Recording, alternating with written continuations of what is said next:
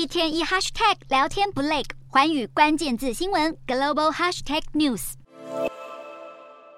俏皮的大耳狗吸睛可爱，中国速食业者为了因应六一儿童节，纷纷推出新儿童节套餐玩具，令大人小孩都为之疯狂。例如，肯德基就推出四款玩具，包括三丽鸥的知名角色布丁狗，还有高人气的蛋黄哥手提箱。虽然说是给儿童的玩具，但设计上很有巧思。至于麦当劳，则是推出限量的俄罗斯方块游戏机，传出推出当天就已经有人买不到。由于玩具是随机发放，甚至网络上还衍生出代吃服务，许多二手平台上也出现有人趁机转卖玩具赚取暴利。不过，像这样推崇麦当劳玩具的情形，将来可能会逐渐减少。随着健康和环保意识抬头，塑胶玩具将不再受到青睐。早在2010年，美国加州旧金山就禁止不健康的儿童餐附赠玩具。2019年起，英国和法国也禁止麦当劳再提供塑胶玩具。或许兼顾儿童健康以及地球环境，才会是快乐儿童餐的真正价值。